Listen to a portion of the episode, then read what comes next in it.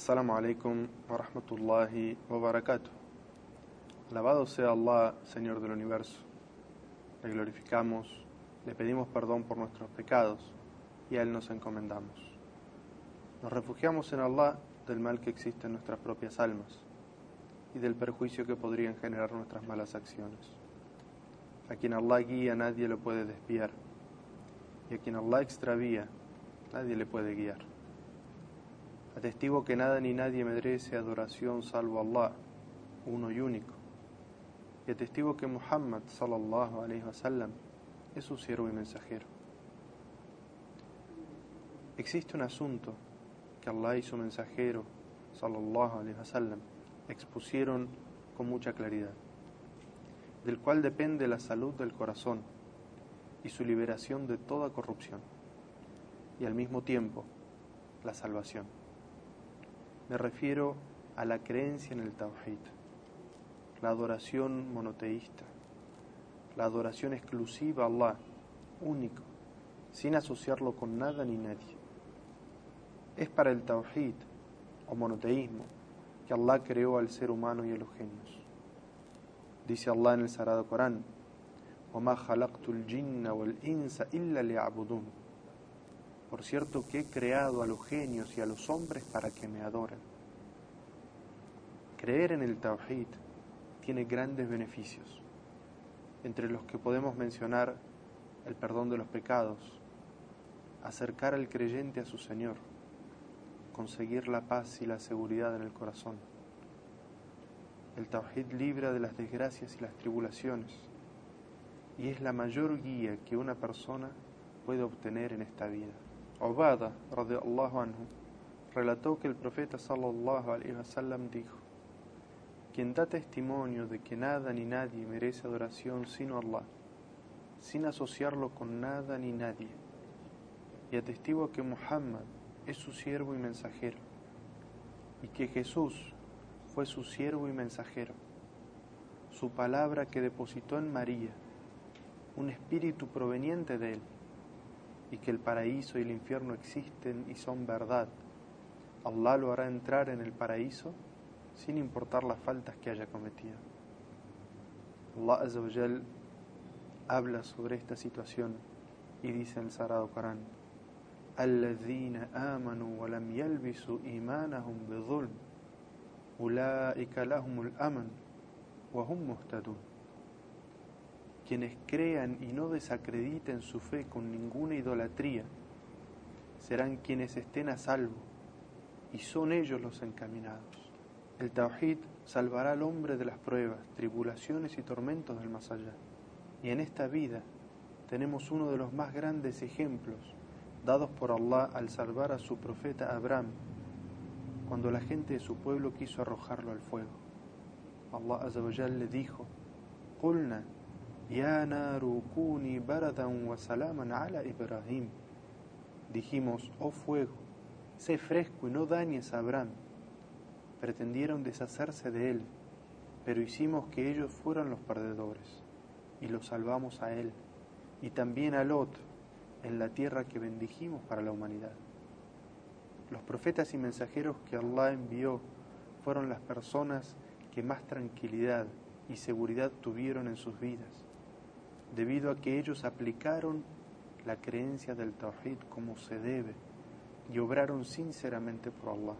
Nuestro Creador nos da un ejemplo de la razón por la cual estos grandes hombres, los profetas y mensajeros, fueron las personas mejor guiadas. Allah Azza dice: "Asbir ala ma yaqulun, wadhkur 'abdana Daud, dal aidi innahu awwab." Sé paciente, oh Muhammad, a lo que dicen, y recuerda a nuestro siervo, el profeta David, quien fue dotado con una gran fuerza física y firmeza en la fe.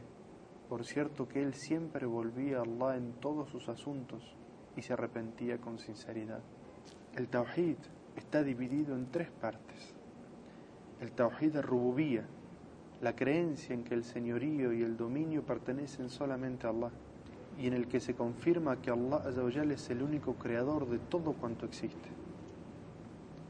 El Tawhid al-Uluhiyya, la creencia en que la divinidad pertenece solamente a Allah y en la que se establece que solo Él merece todos los actos de adoración y devoción y nadie más. Y el Tawhid al-Asma wa Sifat, la creencia en que Allah tiene los más bellos nombres y sublimes atributos y que son exclusivos de Él, en el que se aceptan solo los nombres y atributos de Allah que, con los cuales Allah se describió a sí mismo o lo describió su profeta sallallahu en narraciones auténticas.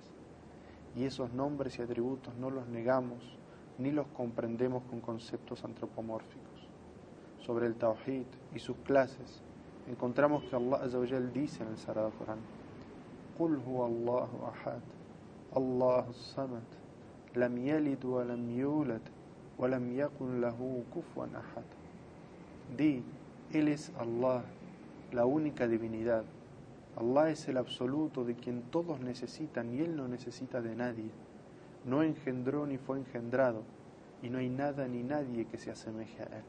Y dice en otro versículo del Sagrado Corán, Rabbus samawati wal ard wa ma bainahuma fa'buduhu wastabir ibadatihi hal ta'lam. Es el Señor de los cielos, de la tierra y de cuanto hay entre ellos adórale y persevera en su adoración. ¿Acaso conoces a alguien similar a él? Y dice en otro versículo,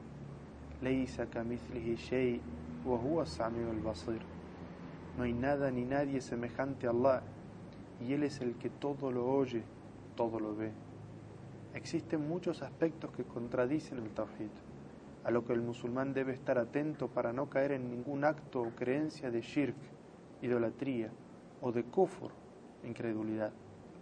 El shirk mayor o la idolatría mayor, con todas sus clases, es lo contrario al tawhid. Mientras que el shirk menor hace que la creencia en la unicidad absoluta de Allah no sea completa y perfecta, como debe ser.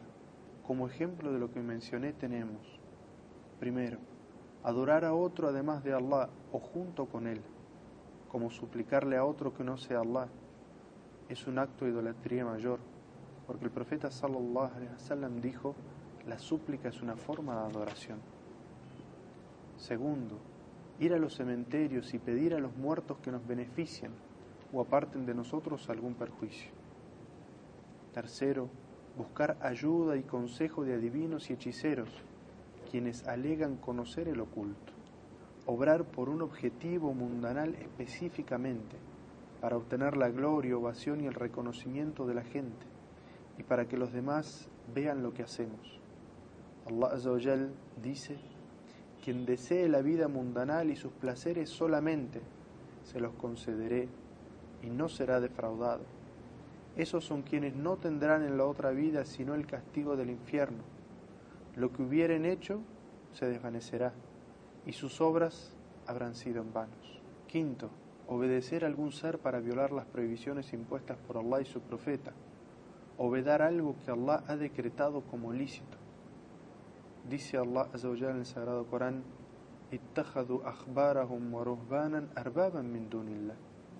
Tomaron a sus rabinos y a sus monjes como legisladores en lugar de Allah.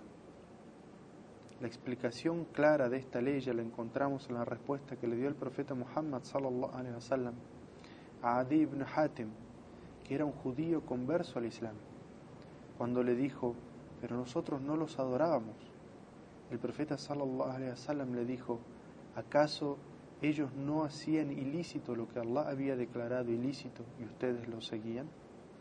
Y ellos autorizaban hacer cosas que Allah había declarado ilícitas y ustedes lo seguían.